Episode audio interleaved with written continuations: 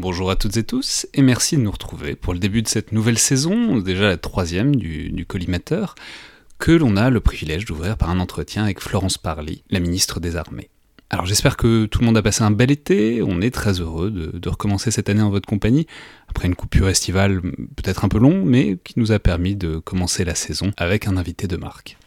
Juste un mot pour dire qu'on reprend donc le rythme hebdomadaire, évidemment, avec un épisode tous les mardis.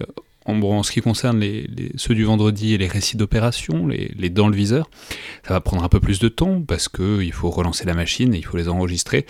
Et d'ailleurs, j'en profite pour dire que euh, nous sommes toujours aussi ouverts à toutes les suggestions et bonnes volontés. Si des militaires ou d'anciens militaires veulent euh, venir raconter des souvenirs euh, de leur vie en uniforme, ils peuvent évidemment me contacter par mail ou par les réseaux sociaux de l'IRSEM. Enfin, une dernière toute petite chose. À un moment de l'entretien, en parlant de la fameuse ligne rouge au sujet de la Syrie et des frappes prévues et finalement avortées sur le régime de Bachar al-Assad, je parle, je mentionne à un moment la, date de 2016. Ma langue à fourcher, c'est évidemment euh, 2013 qu'il fallait comprendre. C'est tout, et c'est donc parti pour une nouvelle année euh, de réflexion militaire et stratégique, en compagnie donc, tout d'abord, de Florence Parly.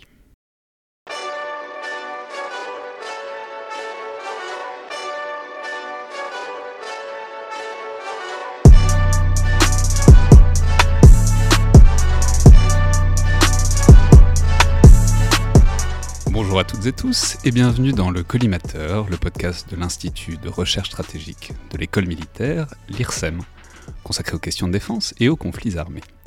Je suis Alexandre Jublin et aujourd'hui, pour ouvrir cette nouvelle saison du Collimateur, nous avons le plaisir et l'honneur de recevoir dans le podcast Madame la ministre des Armées, Florence Parly, ou à dire plutôt d'être reçue, puisque les auditeurs remarqueront peut-être une acoustique légèrement différente, puisque nous enregistrons cette émission depuis un salon euh, du ministère des Armées au sein de l'hôtel de Brienne. Donc bonjour Madame la Ministre. Bonjour. Merci de nous recevoir et merci beaucoup de nous accorder cet entretien. Alors, évidemment, les sujets de discussion euh, ne manquent pas. On aura largement le loisir de parler à la fois des armées françaises et de grandes questions stratégiques. Mais j'aimerais commencer, puisque nous nous trouvons, comme je l'ai dit, au ministère des Armées, par parler de ce ministère, justement, et de votre expérience de la fonction euh, de ministre au bout d'un peu plus de trois ans à l'exercer. Alors, je vais juste commencer par rappeler rapidement à très grands traits votre parcours pour les auditeurs qui n'en seraient pas familiers. Évidemment, n'hésitez pas à corriger ou compléter le tableau forcément très rapide que je vais faire, mais pour préciser que vous êtes une femme politique qui venait originellement de la gauche, puisque euh, dans la continuité d'une carrière de haut fonctionnaire, vous avez été au cabinet de Lionel Jospin lorsqu'il était Premier ministre en 1997, avant euh, de devenir secrétaire d'État au budget de 2000 à 2002. Et ensuite, vous avez continué votre carrière dans le monde des grandes entreprises, en particulier Air France puis la SNCF, mais vous avez aussi siégé euh, dans les conseils d'autres grands groupes, et vous êtes donc depuis juin 2017 euh, ministre des Armées. Alors, c'est pas un secret que c'était pas forcément ce qui était originellement prévu, puisque dans la première version euh, du gouvernement d'Édouard Philippe, c'était Sylvie Goulard qui, avait commencé à occuper cette fonction pendant quelques semaines jusqu'aux législatives. Donc j'aurais voulu commencer par parler de ce moment-là, euh, en juin 2017, où on vous propose, puis où vous, devenez ministre des Armées. D'abord, quelle était votre relation, disons votre familiarité avec le monde militaire à ce moment-là? Puis j'en profite aussi pour vous demander comment vous avez vécu cette prise de fonction par rapport à votre parcours. C'est-à-dire si on y repense, en ayant passé une longue partie de votre carrière dans le privé, et en vous retrouvant soudainement à la tête d'un des ministères les plus régaliens qui soient. Tout d'abord, euh, euh, ce fut une immense surprise euh, pour ce qui me concerne d'être appelé au gouvernement par Édouard Philippe pour exercer cette fonction et cette responsabilité éminente de ministre des Armées. En effet, vous l'avez rappelé, ça n'était pas prévu comme ça. Il n'était pas prévu que certains ministres, au bout de quelques semaines, quittent le gouvernement pour des raisons diverses sur lesquelles je ne m'étendrai pas.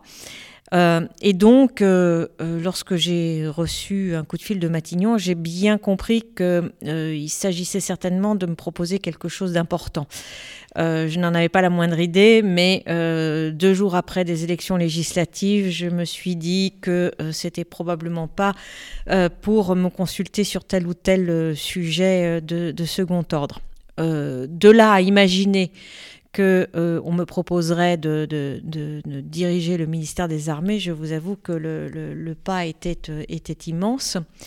Mais lorsque Édouard Philippe euh, m'a reçu pour me faire cette proposition, j'avoue que je n'ai pas hésité bien longtemps.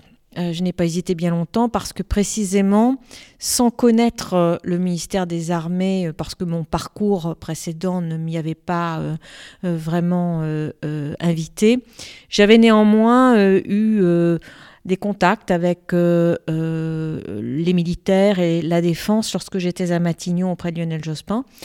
À l'époque, j'étais conseillère budgétaire. Euh, le ministère des Armées ou le ministère de la Défense constituait l'un des, comment dire, des gros budgets euh, au sein du budget de l'État. Donc forcément, je m'y étais beaucoup intéressée. Mais surtout et au-delà, euh, j'avais noué des relations très, comment dire, très, très amicales et intéressantes avec le cabinet militaire, puisque le Premier ministre a aussi un, un cabinet militaire. Et j'avais eu ensuite l'occasion de m'en souvenir à de nombreuses reprises. En particulier, euh, lorsque j'étais euh, euh, en responsabilité dans les deux grands groupes que vous avez cités, Air France et la SNCF, parce que ma carrière précédente m'avait pas beaucoup incité à, me plonger dans les joies du management. Et c'est forcément quelque chose auquel on se frotte euh, lorsque on prend la responsabilité, comme on dit, des business units dans, les, dans ces entreprises. Et donc, euh, j'ai découvert le management, au fond, un peu comme M. Jourdain a découvert la prose. Et euh, je me suis rapidement aperçu qu'il il y avait des gens qui avaient beaucoup réfléchi à cette question du management, qu'on n'appelle pas ici le management, mais le commandement, mais qui présente de, très grandes similitudes et que euh, euh, c'était euh, au fond la marque d'une très grande maturité par rapport à, beaucoup de questions que les entreprises se posent sans cesse, mais auxquelles la communauté militaire a réfléchi et apporté déjà bon nombre de solutions. Et on le voit très bien d'ailleurs dans le domaine des ressources humaines puisque euh, je, peux dire que euh, la capacité des armées à gérer ce qui est l'essentiel au fond. Ce, sont les ressources humaines. On, parlera peut-être des grands programmes à un moment donné de cet entretien, mais euh, je puis vous dire que si on n'a pas les hommes et les femmes pour euh, euh, faire fonctionner et utiliser au maximum de leur potentiel ces, grands équipements, eh bien, on, ne peut rien. Donc, les hommes et les femmes sont vraiment le trésor de, de ce ministère, et c'est pas simple euh, dans un monde qui est très individualiste, euh, c'est vrai de la France, mais de bien, d'autres pays, euh, c'est pas simple euh, de faire venir chaque année, de recruter plus de.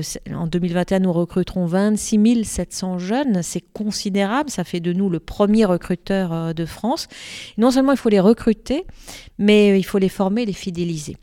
Et c'est un exercice auquel les militaires ont, su euh, parfaitement, euh, euh, comment dire, non pas se plier, ils en ont inventé, si je puis dire, beaucoup des recettes.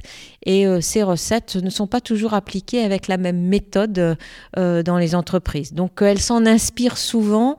Et j'ai eu donc l'occasion à plusieurs reprises, pour répondre à votre question, d'interagir de, avec certains militaires ou anciens militaires qui euh, développent euh, dans, les, dans les grandes écoles, notamment beaucoup d'enseignements euh, dans le domaine du management. alors, juste pour rester sur ce moment donc, où vous arrivez, comment dire, je, vais vous, je vais vous demander comme ça. Quand est-ce que vous avez l'impression d'être vraiment devenu ministre des Armées? C'est-à-dire, évidemment, vous avez été nommé en juin 2017, mais on sait qu'il y a toujours une période de rodage et de mise en mouvement dans un ministère, surtout un ministère aussi grand. Et en même temps, il y a des armées, il y a des opérations extérieures qui continuent de tourner pendant ce temps-là. Donc, est-ce qu'il y a un moment ou un événement qui vous a en quelque sorte provoqué un effet de réel, qui vous a vraiment projeté dans la fonction et fait sentir aussi son poids, j'imagine?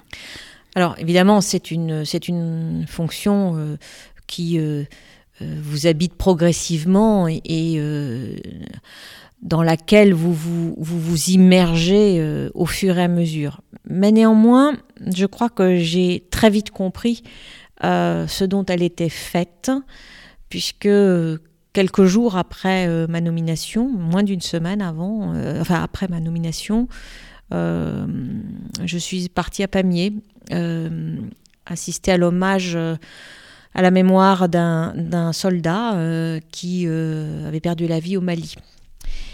Et voilà l'événement qui sans doute m'a fait réaliser de façon presque physique, si vous voulez, la charge que j'avais acceptée. ce n'est pas lorsque j'étais dans le bureau du Premier ministre, évidemment, je n'ai pas songé à cela. J'ai songé à beaucoup de choses. J'ai songé au fait que c'était un ministère passionnant, complet, aussi bien euh, euh, investi dans les questions de géopolitique, de ressources, gestion des ressources humaines qu'on évoquait à l'instant, euh, économique, industrielle. la patte humaine, je la sentais, mais je n'avais pas, euh, je n'avais pas réalisé que j'allais avoir charge d'âme. Et là, j'ai compris de façon violente, brutale, euh, quelle était, euh, quelle était l'ampleur de cette responsabilité. Et ça ne m'a malheureusement plus jamais quitté parce que je vis euh, régulièrement. Euh, euh, d'abord, je garde des liens, bien sûr, avec les familles, mais malheureusement, nous avons continué de, perdre des hommes ou des femmes depuis cette date. mais justement, pour continuer sur ce côté humain et le fait que vous avez charge d'homme, charge d'âme, en, quelque sorte, quand vous êtes devenu ministre des Armées, vous êtes devenu ministre des Armées. Euh, contrairement à. Enfin, c'est un changement de nom qui a été voulu par Emmanuel Macron, alors que depuis les années 70, on avait des ministres de la Défense. Est-ce que ça a un sens pour vous Ou pas, hein? Mais, mais est-ce que ce changement de nom vous a fait. vous a donné une idée de ce qui était différent de ce qui était votre fonction? Non, je ne crois pas. J'y ai décelé une volonté du président de la République de vouloir euh, faire du, ou de la ministre en charge euh, une ministre euh, euh, proche des armées. Si vous voulez, la défense, c'est un concept.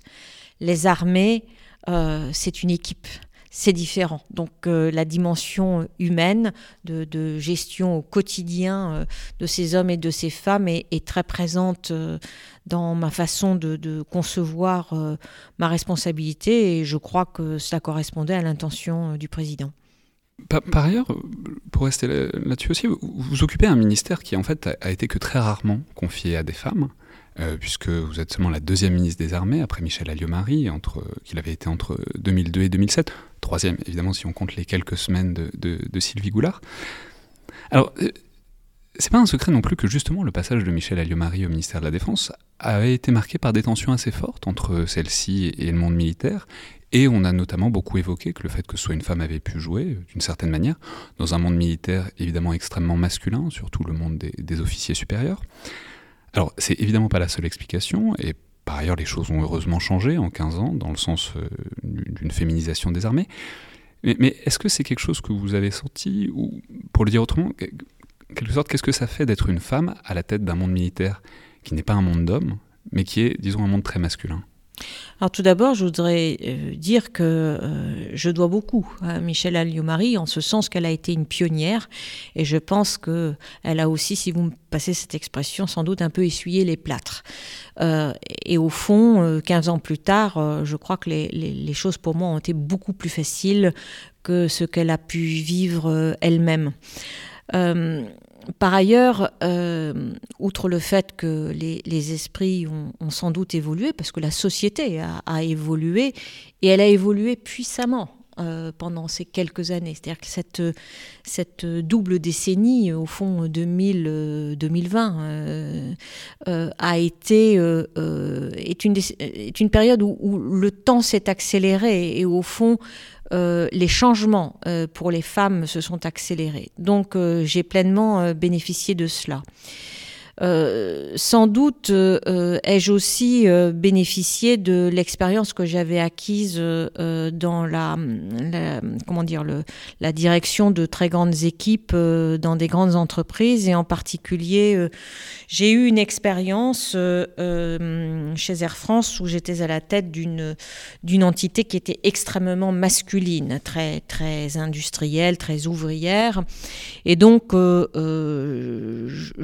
savais ce que signifiait diriger des, équipes essentiellement masculines. Et puis j'avais aussi l'expérience d'être, d'avoir été pendant quatre ans la seule femme à un comité exécutif d'un groupe. Bien. Donc rien de tout cela ne m'était étranger et je, je, pense que euh, je à peu près comment il faut s'y prendre face à un public euh, très masculin, qu'il s'agisse d'un public de père ou de chef, ou un public, euh, comment dire, de, de, subordonné, pour reprendre une terminologie propre à cette maison. Alors comment est-ce qu'il faut s'y prendre? Bah, tout simplement en étant soi-même et en ne se laissant pas marcher sur les pieds. Voilà, donc c'est une question de, euh, je pense, euh, d'autorité, euh, mais l'autorité ne signifie pas nécessairement copier les, des codes masculins. On peut avoir de l'autorité sans nécessairement prendre une grosse voix. bref, je, je, ne serai jamais comme cela.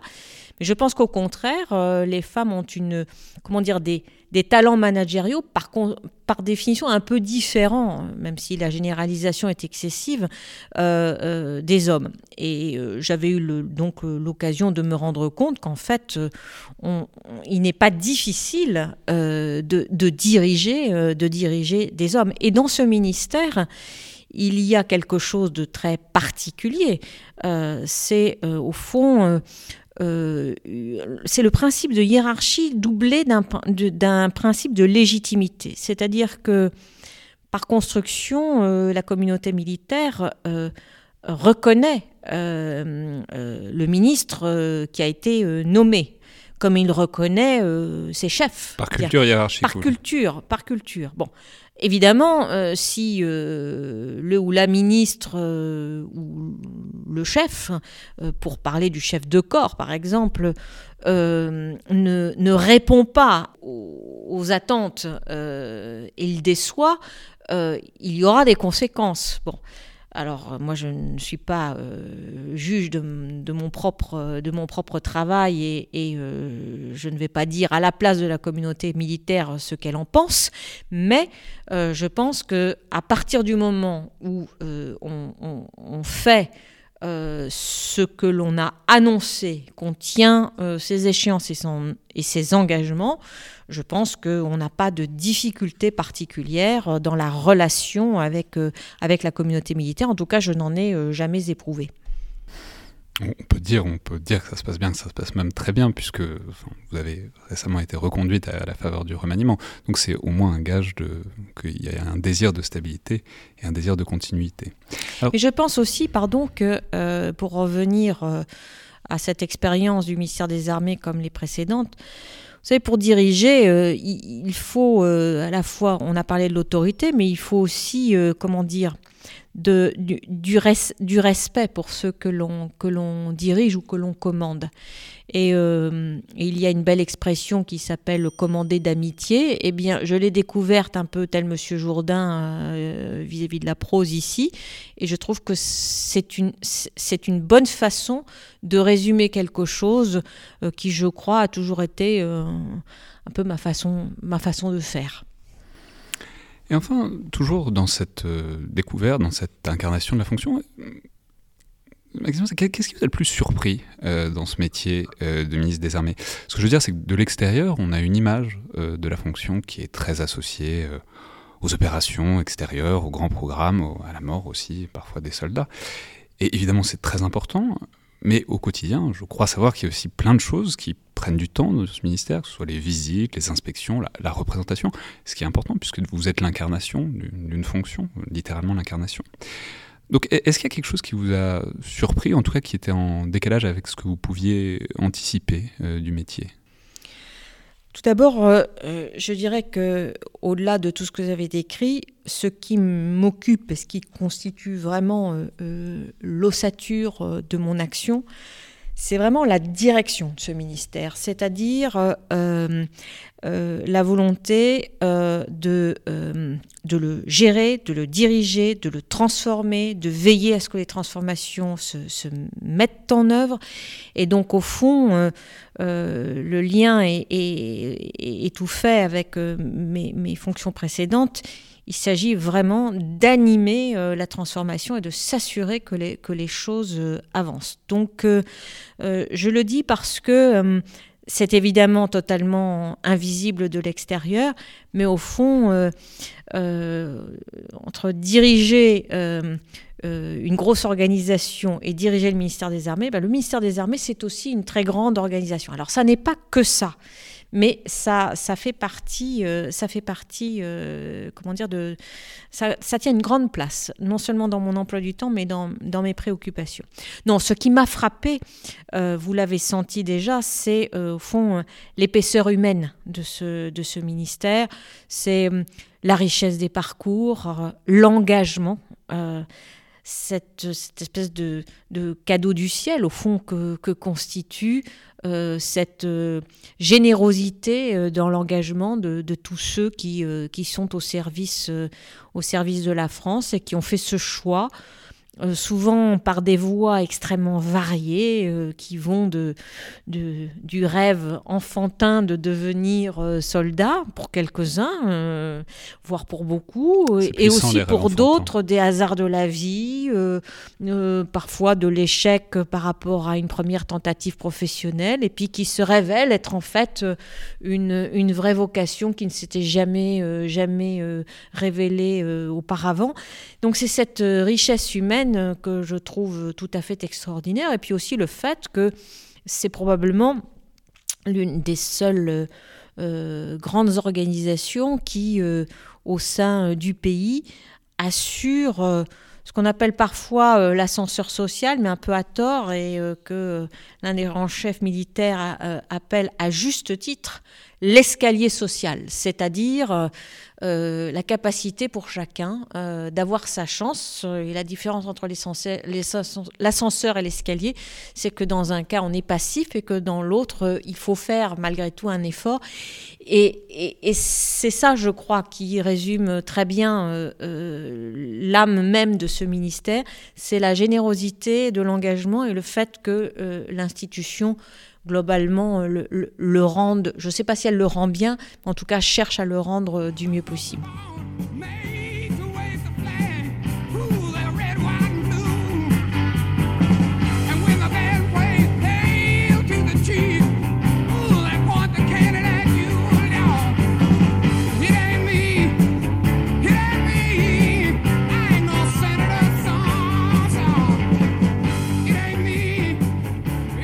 Alors, pour passer maintenant à des questions, disons sur un niveau plus stratégique, je voudrais commencer par un des grands phénomènes marquants de ces dernières années, une des grandes transformations dont vous parliez à l'instant, qui coïncide avec votre présence à la tête du ministère, qui est le chantier, le, projet de mettre en place une Europe de la défense, ou en tout cas une intégration européenne euh, dans ce domaine-là, ce qui ne veut évidemment pas dire une armée européenne, rappelons-le, mais on pourra d'ailleurs discuter de votre vision de jusqu'où ça, ça devrait aller. Alors, il y, a plein de choses qui sont en cours, et on en parle régulièrement dans, le podcast, de ces initiatives, de ce qu'elles signifient, un fonds de défense européen, euh, la constitution d'une force d'intervention rapide commune. Mais globalement, il faut quand même juste commencer par rappeler que la défense constitue, pour plein de raisons, euh, l'un des angles morts de la construction européenne depuis ses débuts. il y a des raisons historiques, culturelles, constitutionnelles même, puisqu'on peut rappeler que un des articles du traité de Maastricht interdit explicitement de financer des opérations militaires sur, sur le budget de l'Union. Donc en fait, ma question, c'est comment est-ce qu'on fait une Europe euh, de la défense? C'est-à-dire comment est-ce qu'on crée une coopération et une synergie dans un secteur où chacun a complètement l'habitude de faire les choses de manière indépendante, éventuellement au sein d'autres grandes organisations, comme l'OTAN, mais plutôt de manière indépendante?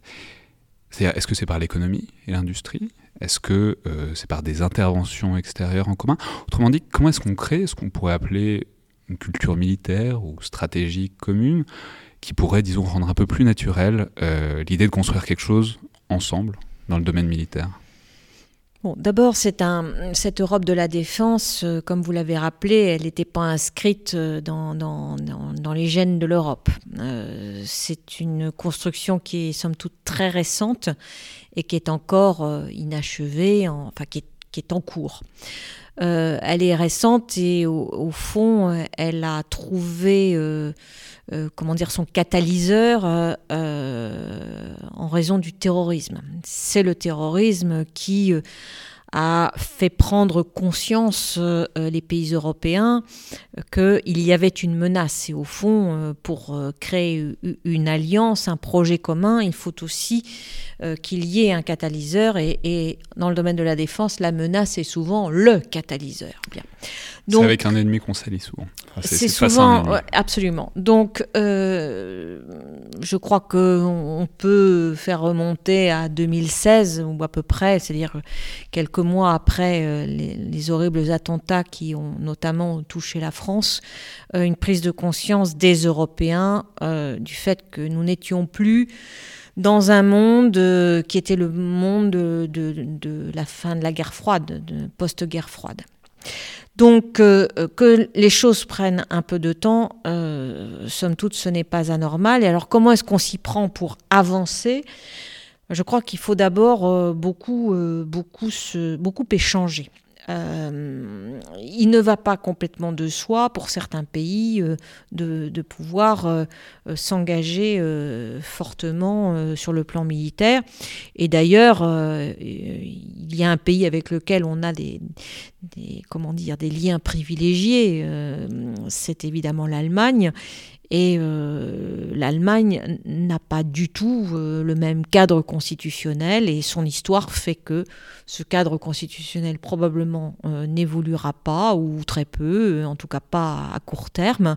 Et donc il faut pouvoir échanger pour petit à petit créer cette culture stratégique commune qui permette de bien identifier quels sont les enjeux, euh, quelles sont les, menaces, et permettre aussi de s'appuyer au fond sur les capacités de chacun à faire ou, à ne pas faire ou à faire autrement.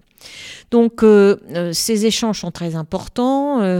Le fait de, pouvoir avancer sur quelques projets communs est très important. Alors c'est vrai dans le cas de, de coopération qui associe plusieurs Européens sans associer nécessairement tous. Les grands programmes d'armement en font partie. Et de ce point de vue-là, le fait de développer avec l'Allemagne les, les, deux principaux grands programmes du futur, que sont le, char de combat du futur et le système de combat aérien du futur, est très important. Mais il faut aussi euh, pouvoir euh, développer des projets qui associent euh, plus d'Européens. C'est au fond ce que cherche à, faire euh, qu'on appelle euh, la coopération structurée permanente, la PESCO, qui sont des, des projets, euh, des projets capacitaires que euh, l'Union européenne cherche à développer. Donc, cette politique, elle avance. Il y a des projets qui avancent bien, d'autres qui avancent moins bien. Bon. De mon point de vue, si vous voulez, c'est pas, c'est une condition nécessaire, mais c'est pas une condition suffisante. Ce qui est très important aussi, c'est de pouvoir développer une capacité opérationnelle. Euh, et ça, on ne peut pas le faire de façon égale avec les 27 euh, États membres. Euh, il faut le faire avec ceux qui ont l'envie et la capacité. Donc c'est important d'avoir des, forums pour échanger. C'est le cas de l'initiative européenne d'intervention qui a vraiment été voulue par le président de la République pour constituer le groupe de ceux qui sont à la fois volontaires et capables. Euh, et puis, il faut aussi pouvoir matérialiser de façon concrète euh, cette volonté, cette capacité.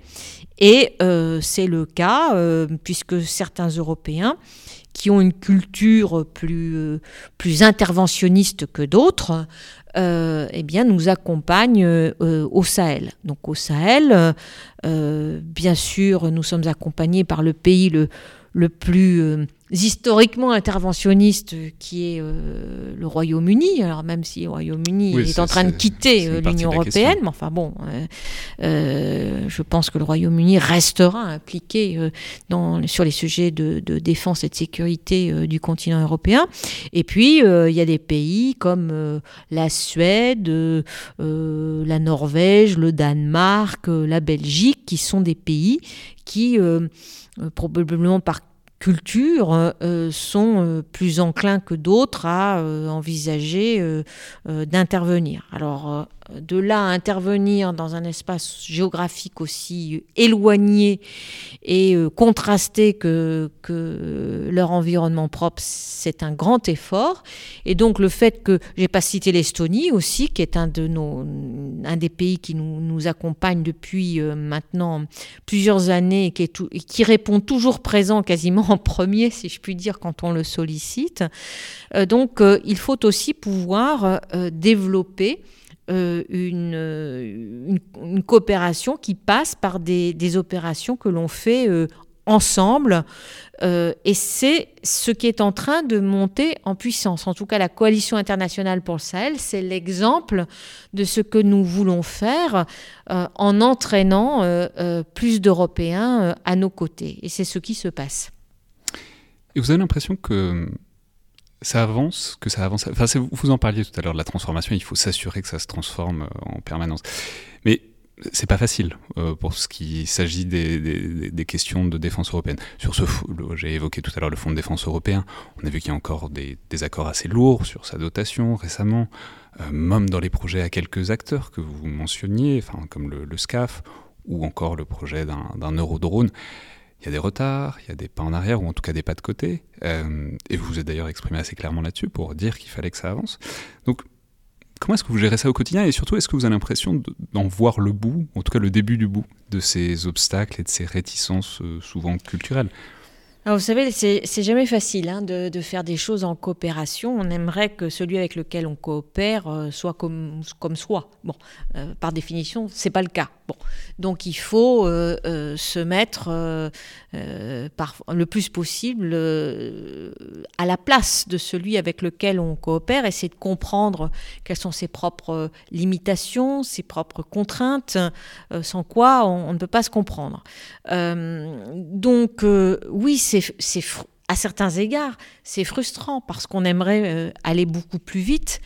Euh, donc, euh, moi qui suis un peu le nez dans l'action, euh, parfois je, me désespère ou en tout cas je me désole.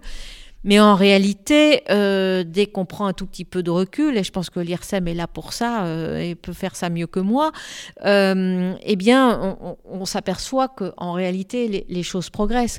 Qui aurait pu imaginer il y a quelques années que nous serions accompagnés comme nous le sommes au Sahel par des pays dont les enjeux de sécurité propres ne sont pas au Sahel. C'est parce que ils ont accepté euh, euh, de raisonner en européen, c'est-à-dire à, l'échelle de la sécurité du continent européen, qu'ils sont présents à nos côtés.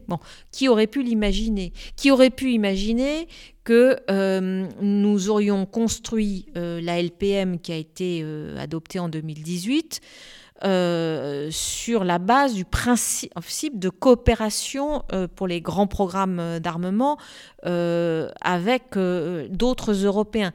Donc, oui, bien sûr, chaque projet se heurte à des difficultés. Mais vous savez, même les projets qui ont été gérés strictement en national, eux aussi ont éprouvé de grands problèmes. Donc, c'est un peu la loi du genre s'agissant des grands programmes d'équipement de se dérouler sur euh, le temps long avec euh, parfois des obstacles difficiles à franchir. Euh, le fait de les développer en coopération constitue, je dirais, peut-être une difficulté en plus, mais aussi une énorme opportunité parce que euh, je ne crois pas qu'en ce début du XXIe siècle, il eût été imaginable de se lancer dans l'équivalent du programme du Rafale des années 80 euh, avec nos, seules forces et nos seuls moyens budgétaires et financiers. Donc, euh, ça peut paraître parfois difficile ou pénible. On peut de temps en temps ne pas se comprendre et donc s'impatienter. Force est de constater qu'il faut toujours essayer de se remettre à la place de l'autre pour comprendre ses contraintes et essayer de trouver la clé qui va nous permettre euh, de nous permettre d'avancer. Donc au fond, ça, nous, ça exige de notre part euh, de l'agilité. Bien sûr, cette agilité n'étant euh, productive que si le pays avec lequel on coopère est, de bonne foi engagé dans cette coopération. Ce qui est le cas. Bah, alors justement, pour euh, continuer sur les coopérations et leurs avantages et leurs problèmes. Une des raisons pour lesquelles cette défense européenne apparaît nécessaire et de plus en plus nécessaire, c'est notamment en raison de la volatilité, en tout cas perçue, euh, de la politique étrangère américaine, notamment sous le mandat de Donald Trump. Alors on sait que pour autant, évidemment, euh, les États-Unis restent un allié de premier plan qui fournit à la France des capacités qu'elle n'a pas euh, sur beaucoup de théâtres. C'était le cas notamment au moment de, l'élimination d'Abdelmalek Drogdel il y a quelques mois. Mais comment dire, comment est-ce que vous vivez à la fois les, marques de désengagement net de la part des États-Unis et en même temps plus aussi sur le processus. Le fait qu'à travers souvent des déclarations qui sont fracassantes régulièrement, on a l'impression euh, d'une imprévisibilité énorme euh, de la politique étrangère américaine. Et, et l'imprévisibilité, c'est pas vraiment une qualité pour un, pour un allié militaire. Euh, je n'ai rien à redire à tout ça. je crois que vous avez bien résumé les choses. L'imprévisibilité est un, est un, facteur, comment dire, euh, d'incertitude supplémentaire hein, dans un monde qui est, qui est compliqué. Euh, bon, c'est un moment euh, dans, dans n'ose pas dire dans la relation franco-américaine, parce qu'en réalité, tous les pays sont confrontés, sont confrontés à cela. Mais la, la, relation avec les États-Unis ne, peut pas être résumée à, euh, ce que nous vivons actuellement. Euh, c'est une relation qui est bien trop ancienne et bien trop profonde pour pouvoir euh, s'en tenir là. elle, évoluera certainement d'une manière que je, ne suis pas capable de prévoir dans les prochains mois, prochaines années. et puis nous avons eu aussi l'habitude d'avoir, comment dire, des différents tout en restant, euh, tout en restant amis. On n'a pas toujours été euh, d'accord avec euh, ce que les États-Unis, et je ne parle pas de la période la plus récente, ont fait ou ont voulu faire. Donc je pense qu'on est un bon allié, euh, on est un bon allié, mais qu'on est un allié euh, euh, exigeant, parfois certainement qualifié, j'imagine, à Washington de turbulent, mais on reste un, allié fiable. Et ce que je veux dire, c'est aussi, c'est dans, quelle, sorte, quel est le temps d'infusion? C'est-à-dire, il y a des signaux politiques qu'on voit qui sont perçus. En même temps, il y a une coopération qui est réelle, qui est opératoire au quotidien. Quel est le temps d'infusion? Du politique au militaire, euh, enfin à l'opérationnel. C'est-à-dire dans quelle mesure est-ce que ça se sent au bout de 4 ans bientôt?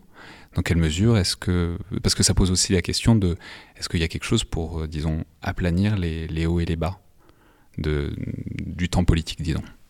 Je pense qu'il euh, y a une constante, c'est la, force des liens qui unissent les armées de ces deux pays la coopération euh, est très importante. Euh, les, gestes de, comment dire, de, solidarité sont également très importants. N'oublions pas que lorsque, par exemple, notre porte-avions Charles de Gaulle était en arrêt technique majeur, eh bien, euh, les, États-Unis ont permis que nos, pilotes du groupe aéronaval puissent, puissent s'entraîner sur le, un des porte-avions américains.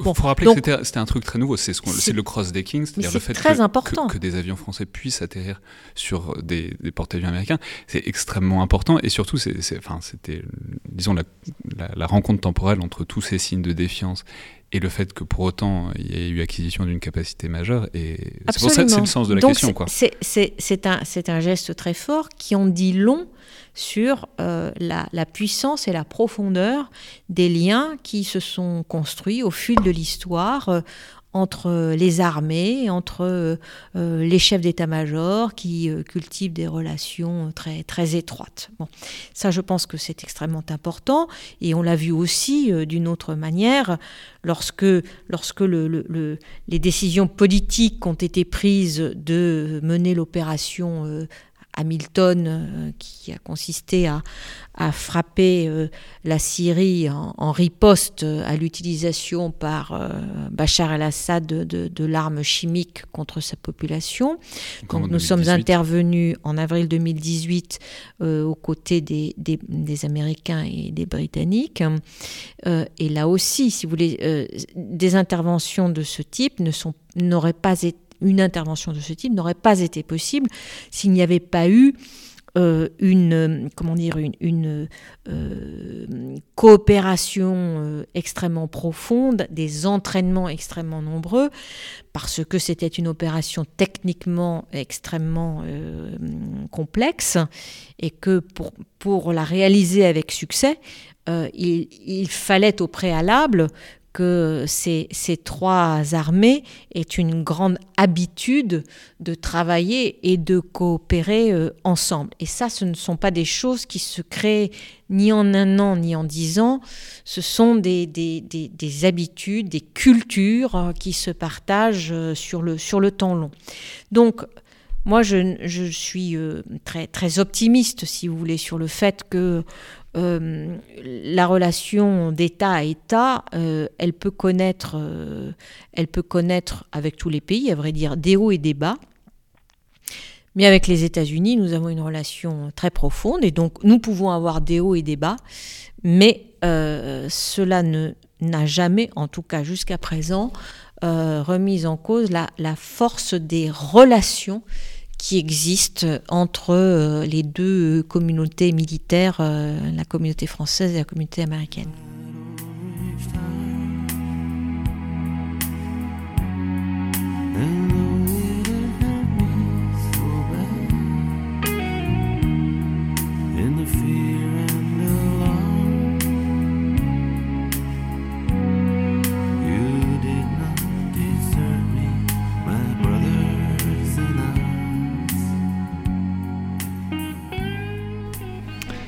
Alors tout ça renvoie donc euh, aussi aux, ambitions et aux capacités en fait que la France a ou n'a pas. J'y pense parce que vous parliez de l'opération Hamilton. L'opération Hamilton euh, fonctionne aussi un peu en miroir avec un épisode précédent, l'épisode de 2016, où le fameux épisode de la ligne rouge euh, sur l'utilisation des armes chimiques en Syrie, où la France était censée frapper la Syrie, et où, du fait du refus de Barack Obama d'engager ça, la France s'en est abstenue aussi. Donc c'est aussi montrer qu'il y a certaines opérations que la France est, pas capable, euh, ou en tout cas ne, veut pas, euh, dans, dans, lesquelles elle ne veut pas s'engager toute seule. Donc j'aurais voulu, disons, en quelque sorte, avoir votre vision stratégique, parce que votre philosophie sur euh, les engagements de la France, sur ce qu'elle peut faire et sur ce qu'elle ne peut pas faire militairement. Ce que je veux dire, c'est que l'armée française est engagée euh, dans deux opérations extérieures, que sont Chamal, donc en Syrie et en Irak, et surtout Barkhane. Et cette dernière, on en a parlé déjà tout à l'heure, mais l'engagement au Sahel, si on cumule avec Serval qui l'a précédé, ça fait plus de sept ans euh, que l'armée française s'y trouve. Donc on voit qu'il y a une réelle difficulté à pouvoir se retirer d'un théâtre d'opération comme ça. C'est une difficulté qui n'est pas propre à la France. Hein. Les Américains l'ont évidemment connu en, Irak et surtout en Afghanistan. la France l'a connu aussi en Afghanistan au, même moment.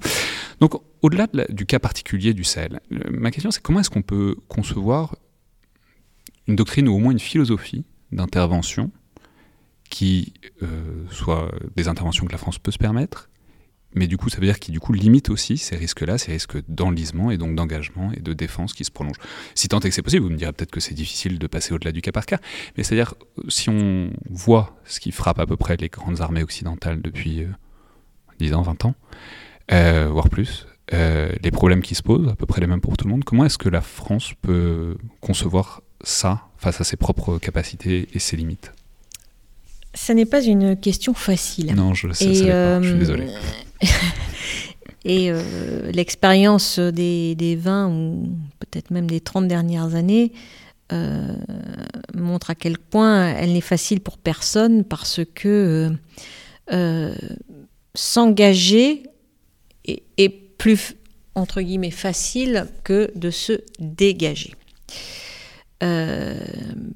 parce qu'au fond, moi j'ai en tête les conditions dans lesquelles euh, euh, la France s'est engagée en Afghanistan après le, 11 septembre. Je n'étais pas du tout en responsabilité au ministère des Armées à cette époque, mais j'étais membre du gouvernement.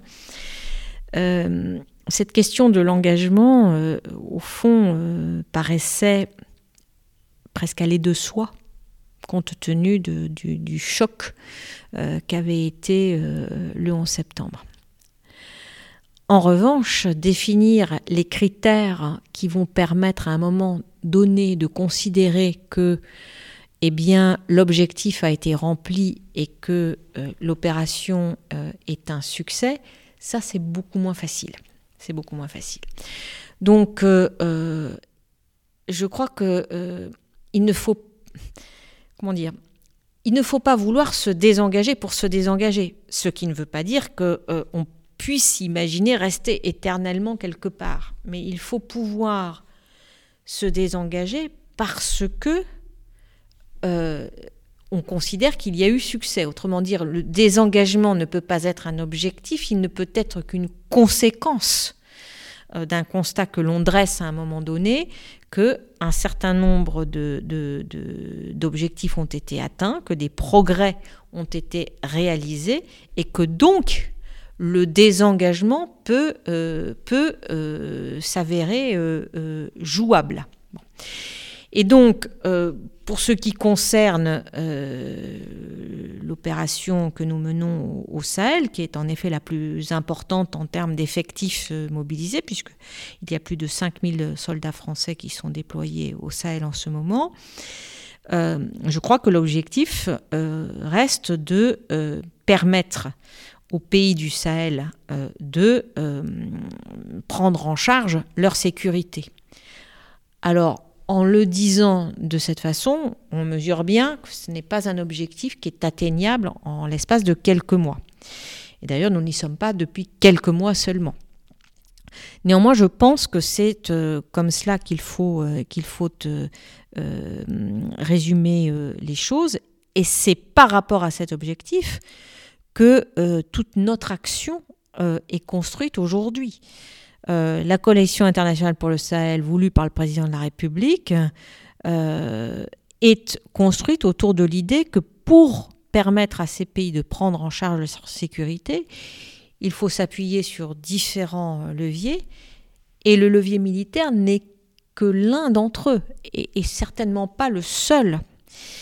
Et c'est tout ce qui fait euh, la, complexité, si je puis dire, euh, de, ce cheminement, de cette dynamique, c'est qu'il faut pouvoir faire avancer euh, euh, les, sujets qui relèvent du retour de l'État, euh, faire avancer les projets de, de euh, développement économique et d'aide au développement en parallèle du reste. C'est quasiment inextricable. C'est-à-dire s'il faut attendre que le Sahel se porte parfaitement bien, de la même manière que s'il fallait, fallait attendre que l'Afghanistan se relève complètement, ben, de fait, on attend longtemps. Donc la question, c'est aussi est-ce qu'il faut des objectifs?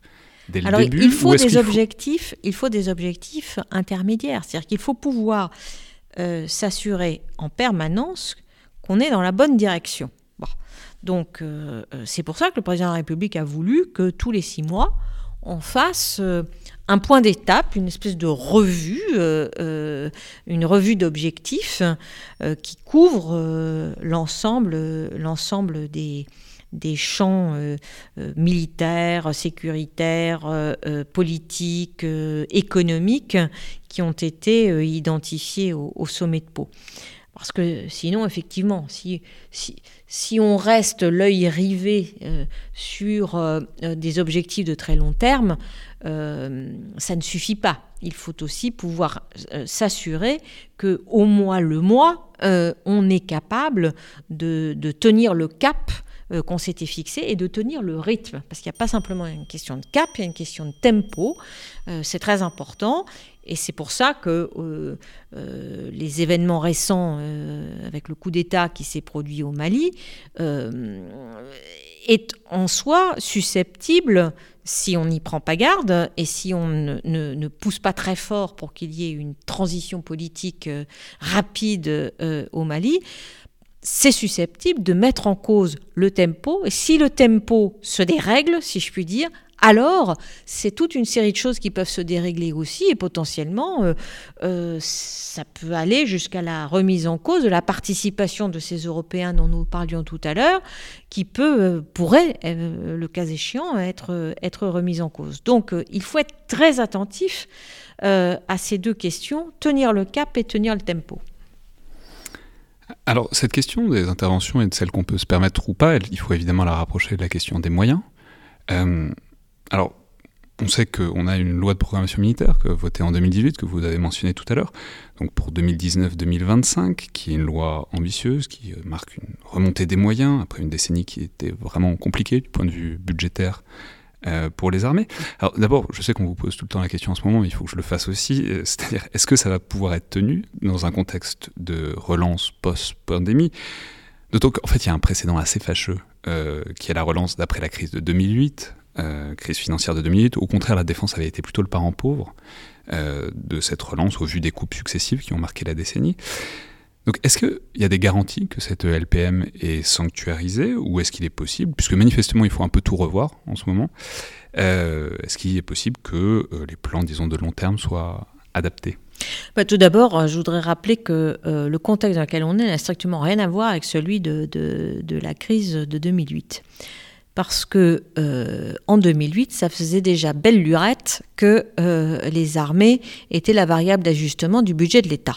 Et j'en parle en connaissance de cause. Euh, j'étais, déjà aux responsabilités à l'époque. Bien, mais la France n'était pas le seul pays. Hein. c'était un mouvement général. tout le monde voulait toucher entre guillemets les dividendes de la paix et de la, la chute du mur. Bon. Donc, euh, aujourd'hui, on n'est pas du tout euh, dans cette, euh, dans cette situation. La, la, remontée en puissance des armées a été décidée par le président de la République. Il y avait une première remise en cause post-attentat par rapport à la loi de programmation militaire précédente.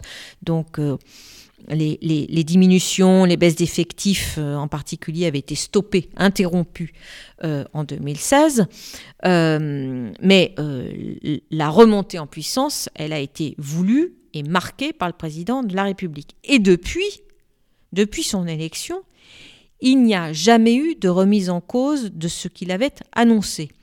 Depuis 2017, les budgets successifs n'ont jamais cessé de progresser euh, en faveur des armées. Et on n'a même pas attendu que la loi de programmation militaire soit votée pour commencer d'augmenter de, façon très significative le budget des armées. Je rappelle que euh, un mois ou deux mois après son élection, le président de la République a confirmé euh, ses arbitrages en faveur de cette remontée en puissance en décidant d'un budget 2018 pour les armées qui était déjà en croissance d'un milliard 800 millions d'euros sur 2017. Donc par anticipation à ce qui a été ensuite décidé et confirmé dans la loi de programmation militaire, où année après année, nous augmentons euh, notre, notre budget de, cet ordre de grandeur, entre, suivant les années, entre 1,8 milliard ou 1,7 milliard, peu importe.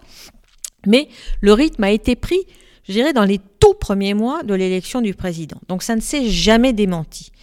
Donc moi, je suis euh, très confiante pour la suite, c'est-à-dire que la loi de programmation militaire, pour moi, c'est le socle, c'est le plan de relance dans le domaine de la défense, parce qu'on n'a pas attendu la crise dans laquelle nous sommes aujourd'hui pour à la fois permettre aux armées de remonter en puissance, mais mobiliser aussi toutes les industries euh, qui font partie de la base industrielle et technologique de défense, parce que ces budgets qui sont euh, année après année mobilisés pour notre défense, ce sont des investissements qui se font année après année au profit de nos entreprises et de nos emplois.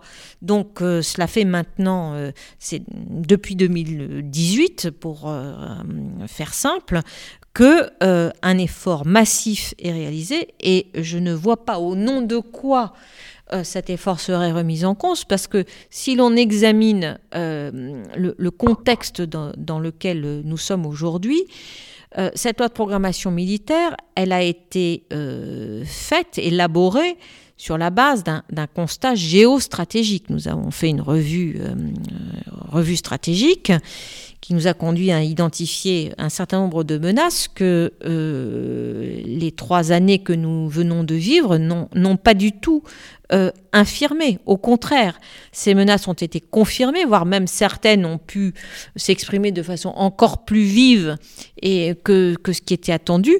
Donc euh, l'ambition que nous avons pour nos armées, notre défense, n'est nullement remise en cause et le président de la République l'a à plusieurs reprises rappelé. Enfin, pour terminer, j'aimerais un peu revenir de là où on est parti, c'est-à-dire des, hommes et des femmes euh, qui font la défense et qui font les armées françaises. Notamment, j'aimerais évoquer, vous avez commencé par là, euh, les, problématiques de, ressources humaines qui souvent attirent un peu moins l'œil euh, du grand public que les OPEX, mais qui sont tout à fait centrales, comme vous l'avez rappelé. Alors, on, vient d'en parler, mais les armées ont considérablement diminué en effectif entre 2007-2008 et 2016, disons on peut se réjouir que euh, la tendance s'inverse, mais sont des grosses machines, c'est une grosse organisation, et il faut passer donc d'une mentalité de réduction à une mentalité d'expansion, et on en parlait euh, notamment avec l'ami Prasuk il y a quelques mois. Donc d'abord, comment est-ce que vous envisagez ces enjeux, tant du point de vue du recrutement, qui évidemment est un enjeu complètement central pour toutes les armées, mais aussi de la fidélisation, et notamment, euh, je sais que c'est un enjeu tout à fait central, de ceux qu'on qualifie de, de, haut potentiel et qui parfois peut être tenté par d'autres carrières euh, que, les carrières militaires alors en effet, euh, la, fidélisation après, après le recrutement est, un des enjeux majeurs. Et euh, il est juste de dire que après toutes ces années de, déflation des moyens, des effectifs, le ministère des Armées avait adopté un logiciel de, compression et non pas d'expansion. Donc, euh, euh, un de mes points d'attention quotidien, c'est de bien veiller à ce que, euh, comment dire, ce réflexe de précaution ne joue pas parce que nous serons jugés sur notre capacité à transformer rapidement et à euh, pousser euh, le plus loin possible l'ambition à laquelle euh, la loi de programmation militaire nous invite. Donc il faut vraiment faire cette révolution interne qui consiste à passer d'une logique de contraction à une logique d'expansion. Et s'agissant des RH, il faut fidéliser dans un contexte où euh, eh ben, on n'est pas tout seul. Euh, euh, il y a des compétiteurs importants. il y a des grands employeurs qui ont aussi besoin de pouvoir accéder à des capacités, à des capacités rares. Alors, la période dans laquelle nous entrons, du fait de la crise sanitaire et de la crise économique, probablement change un tout petit peu les choses de manière conjoncturelle, mais pas de façon structurelle. Euh, le marché de l'emploi sera certainement, malheureusement d'ailleurs, euh, moins bon qu'il ne l'a été au cours des, trois années précédentes. Donc pendant ces trois années que 2017 euh, jusqu'au début de la crise Covid, c'est vrai que pour recruter un certain nombre d'ingénieurs, des mécanos, des techniciens aéros, des spécialistes du cyber, ça n'a pas toujours été facile. Mais même dans un contexte de concurrence aiguë où le ministère des Armées ne peut pas nécessairement euh, jouer dans la même cour que euh, certains grands employeurs privés du point de vue des rémunérations, euh, j'ai toujours constaté avec plaisir que nous avions aussi d'autres atouts à mettre en avant. Euh, en particulier sur les, débuts de, parcours, parce que euh, nous proposons en général des, responsabilités qui sont extrêmement intéressantes pour des jeunes. On leur propose des choses dans lesquelles ils ont beaucoup d'autonomie, des moyens, euh, notamment au plan technique, qui sont quand même de premier, de premier plan. Donc nous avons réussi, si je puis dire, à recruter comme nous le souhaitions mais ça suppose quand même que on puisse aussi euh, euh, développer de façon très proactive ces politiques de recrutement, d'où nos présences, euh, notre présence sur beaucoup de salons, notamment les salons à caractère technologique, IT, Internet des objets, intelligence artificielle, cyber, bref, il faut pouvoir mobiliser. Et puis il faut aussi, pour fidéliser, il faut euh, être sans doute euh, plus attentif qu'on a pu l'être à la capacité à concilier vie familiale et vie professionnelle parce que euh, les militaires euh, ont, un mode de vie euh, qui n'est pas le mode de vie de monsieur et madame tout le monde. un militaire est disponible tout en tout lieu. cette disponibilité, c'est vraiment quelque chose qui structure, si je puis dire, la vie de tous les jours. Un militaire part en opération, il s'absente parfois de longs mois de chez lui, laissant sa famille se débrouiller, si je puis dire. Bref, tout ça a beaucoup beaucoup d'implications euh, dans la vie euh, quotidienne. Et euh, il faut pouvoir trouver les voies et moyens de, d'accompagner, de, de, compenser ces, suggestions très très particulières. Donc c'est pour ça que euh, j'ai voulu qu'un plan famille puisse euh, être mis en place. Et c'est un plan qui, dans un premier temps, essaie de répondre à des contraintes très spécifiques que sont l'absence d'un côté et la mobilité géographique de l'autre. Mais c'est un plan qu'il nous faut faire évoluer pour accompagner les évolutions de la société qui touchent la communauté militaire comme le reste, c'est-à-dire euh, euh, la très forte activité des conjoints, euh, qui est un sujet qui qui n'est pas encore suffisamment pris en compte dans notre, notre gestion, dont les solutions sont pas d'ailleurs évidentes, parce que le ministère des Armées n'a pas de bouton magique pour euh, euh, régler ces questions. Mais en revanche, il est certain que si on ne s'en occupe pas, ça pourrait créer euh, des phénomènes de désaffection, voire de, de, de départ anticipé de nos armées. Alors, ce qu'il faut vraiment savoir doser, c'est à la fois le fait qu'on veut conserver une armée jeune, et donc il faut pouvoir tous les ans, si je puis dire, recruter 26 000 personnes et en faire partir à peu près autant, tout en conservant tous ceux dont on a vraiment besoin. Donc c'est une gestion extrêmement fine à laquelle il faut, euh, il faut, euh, il faut se plier. Enfin, toute dernière question, mais vraiment juste pour boucler la boucle. Avec le recul, euh, maintenant de quelques années, à côtoyer quotidiennement des militaires qui forment un univers, une culture qui sont quand même très particuliers, qu'est-ce que cette fréquentation vous a appris? Est-ce qu'il y a une chose à laquelle vous pensez que cette fréquentation vous a appris sur eux ou sur vous et que vous imaginiez pas forcément en arrivant à ce poste? Deux choses. Hein. Euh, d'abord, je pense que euh, j'aurais euh, manqué quelque chose dans ma vie à, ne pas avoir eu l'opportunité de, les connaître, de les fréquenter euh, assidûment comme euh, je le fais depuis trois ans. Et aussi le sentiment que nous sommes différents tout en partageant des valeurs très communes. Mais euh, cet engagement euh, militaire, euh, pour lequel j'ai infiniment de respect, est un engagement d'une nature très particulière. Hein. et j'ai beaucoup d'admiration pour tous ceux qui, s'engagent pour notre pays. Je n'ai pas l'impression de ne pas être engagée moi-même pour, mon pays, mais c'est un engagement qui prend une forme différente. Et je trouve que cette cette, euh, comment dire, euh, j'ose pas dire cohabitation, parce que ça pourrait donner le sentiment que nous restons éloignés les uns des autres, mais que ce travail en commun, dans le respect de nos spécificités, est extrêmement, extrêmement enrichissant. En tout cas, c'est pour moi une aventure humaine, euh, à la fois professionnelle et, personnelle, extraordinairement riche. Merci beaucoup, Madame la Ministre, pour votre temps et pour cet entretien. Merci. C'était donc le Collimateur, le podcast de l'Institut de recherche stratégique de l'école militaire. Je vous rappelle que vous pouvez nous envoyer des messages, des questions, des remarques au sujet du podcast par mail ou sur les réseaux sociaux de l'IRSEM, qui sont toujours les bienvenus, tout comme vos notes et commentaires, notamment sur iTunes, ce qui aide grandement à la visibilité du podcast. Merci à toutes et tous, et à la prochaine fois.